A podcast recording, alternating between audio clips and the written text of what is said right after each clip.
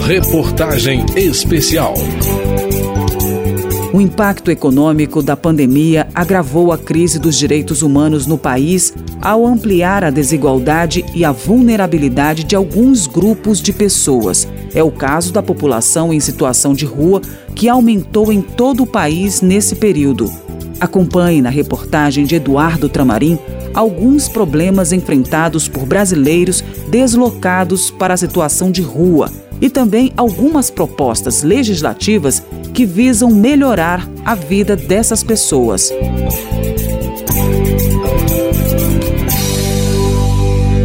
É difícil de entender que muitos de mim têm que se manter morando na rua, lutando para sobreviver. Enquanto rádios e TVs davam voz às autoridades sanitárias com pedidos à população para que se protegessem, evitando o contágio do coronavírus em todo o país, pessoas perdiam as condições de atender ao chamado do fique em casa e passaram a engrossar o avanço dramático da população em situação de rua. A ONG SP Invisível, que relata a história de pessoas em situação de rua da capital paulistana, produziu nesse período o livro A Pandemia que Ninguém Vê, contando sobre a vida dessas pessoas. André Soler, fotógrafo e presidente da ONG, lembra que o problema maior da pandemia em seu início foi a questão da informação que chegou aos ouvidos dessas pessoas. Compreenderam que aquilo realmente poderia afetar a saúde deles. Alguns também falaram: não, a gente já passa por tanta coisa aqui na rua, esse vírus não vai pegar a gente. Mas eles começaram a ver muitas pessoas ao redor deles falecendo e aí eles começaram a entender e levar mais a sério essa situação da pandemia, né? Então, a dificuldade maior foi de abrigo. Quando todo mundo estava falando, fique em casa, fique em casa, eles não tinham uma casa para estar, né? Com o visível aumento da população morando nas ruas e calçadas, em meio a lonas e barracas ou enrolados em um simples cobertor, a Prefeitura paulistana adiantou o censo da população de rua que aconteceria apenas em 2023. O levantamento apurou que mais 7.540 pessoas estavam vivendo nas ruas em 2021, totalizando 32 mil pelos números do município. É mais do que a população de muitas cidades brasileiras. André Soler diz que a maior parte dessas pessoas chegou a essa situação em razão de fortes perdas pessoais. E geralmente uma perda emocional, e é por isso que a maioria da população em situação de rua é homem o homem tem esse papel social de ser o mais forte, né, de aguentar tudo, mas quando uma perda muito grande acontece, a queda para o homem é muito maior apenas 14% da população em situação de rua é mulher. Um dos motivos que a gente tem visto agora é muitas famílias estarem na rua é, por exemplo, a agressão dos homens com as mulheres. A gente tem visto muitas mulheres com famílias, com filhos, irem para a rua. Outro motivo que também eh, a gente vê muitas pessoas na rua é a perda do emprego, né? O desemprego causa problemas financeiros, as pessoas não conseguem pagar o aluguel e acabam tendo que ir para a rua. E depois, diferente do que muitos acham, a droga ela é adquirida na rua. A maioria da população de rua conhece a droga na rua. E na falta de uma contagem nacional das pessoas em situação de rua, o IBGE prevê contar como domicílio pessoas em barracas e tendas no censo da população deste ano é uma forma de conhecer a situação dessas pessoas e traduzir em informações que servirão de base às autoridades para propor iniciativas de proteção social.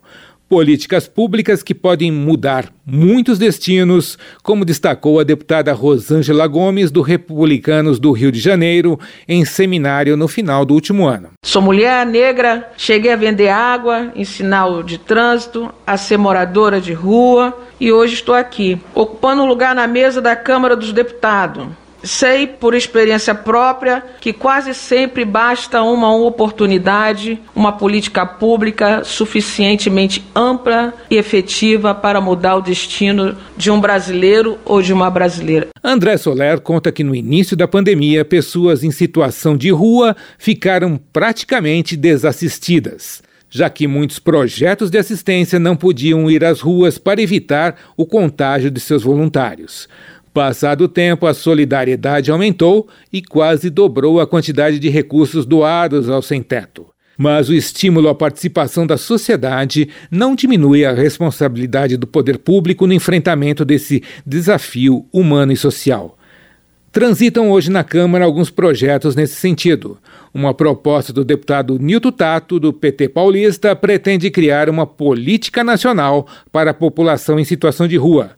Um conjunto de políticas públicas, como explica o parlamentar. Quando a gente fala de tratamento de políticas públicas de forma diferenciada para essa população, nós estamos falando aqui de política de educação, nós estamos falando de política de saúde, de política de habitação, de lazer, de assistência social, de emprego. Como se trata de um projeto que trata do conjunto de todas as políticas públicas para chegar de forma diferenciada para esta população em situação de rua, então é um projeto denso, um projeto grande. Talvez por isso a dificuldade de a gente avançar com mais celeridade dentro da Câmara. Mas, sem dúvida nenhuma, pelo momento em que a gente está vivendo, pela conjuntura, ele deveria ser considerado como um dos projetos prioritários pelo conjunto dos deputados, como também pelo próprio governo. Ainda não existe lei nesse sentido, lembra o parlamentar. Hoje é um decreto valendo do então presidente Lula que estabelece as esferas pública, federal, estadual e municipal desenvolver políticas públicas para pessoas em situação de rua. A proposta de Tato tramita em caráter conclusivo pelas comissões da Câmara e está na Comissão de Seguridade Social e Família.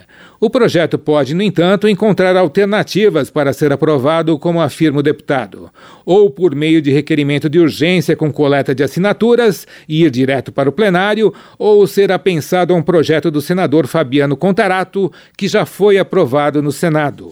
A proposta do senador tramita na Câmara com o objetivo de alterar o Estatuto da Cidade e impedir o emprego de técnicas de construção hostil em espaços do uso público. O projeto é inspirado na atuação do padre Júlio Lancelotti, da Pastoral do Povo de Rua, em São Paulo, que no início de 2021 usou uma marreta para retirar pedras colocadas pela prefeitura abaixo de um viaduto da cidade, Padre Júlio esteve em audiência pública na Câmara e comentou a possível aprovação da proposta. Eu acho que ele é importante na medida que disciplina essa forma que nós estamos vendo disseminada pelo Brasil de elementos hostis na arquitetura, o que demonstra uma forte aporofobia, um rechaço, um ódio aos pobres. André Soler considera que a proposta batizada de PL do Padre Júlio trará mais respeito a essas pessoas em situação de rua, mas quer também moradia a essas pessoas sem um teto. Eu acredito que isso é uma iniciativa super relevante, super importante, mas ainda a gente está falando de algo muito básico, né? A gente precisa de outras iniciativas, como por exemplo a gente tem algumas referências de fora, que é o Housing First, que é de dar casa para essas pessoas. Já, já existem estudos que comprovam que a forma de lidar com a população em situação de rua é primeiro dando um lugar para eles morarem e depois cuidando dessas pessoas e não cuidando no lugar onde elas estão. Isso é muito menos eficiente para que a população em situação de rua volte à sociedade. A Prefeitura de São Paulo criou um novo programa em que prevê construir casas de 18 metros quadrados para famílias que vivem nas ruas, com ocupação limitada a 12 meses. Na Câmara, o substitutivo da deputada Rejane Dias, do PT do Piauí, aprovado no último ano na Comissão de Seguridade Social e Família, assegura 3% do total das unidades dos programas habitacionais geridos pelo poder público às pessoas sem qualquer teto. Outra proposta do deputado Alexandre Frota, do PSDB paulista, estabelece que municípios com mais de 100 mil habitantes disponham de equipamentos para acolher essas pessoas. Vale lembrar também que a Anistia Internacional Brasil lançou no último ano a campanha Omissão Não é Política Pública destacando que o país, como Estado parte de tratados internacionais de direitos humanos, tem a obrigação de garantir a assistência a questões agravadas pela pandemia. Da Rádio Câmara de Brasília, Eduardo Tramarim. Eu sou um homem, eu durmo no chão, nação, população, não nos esqueça não.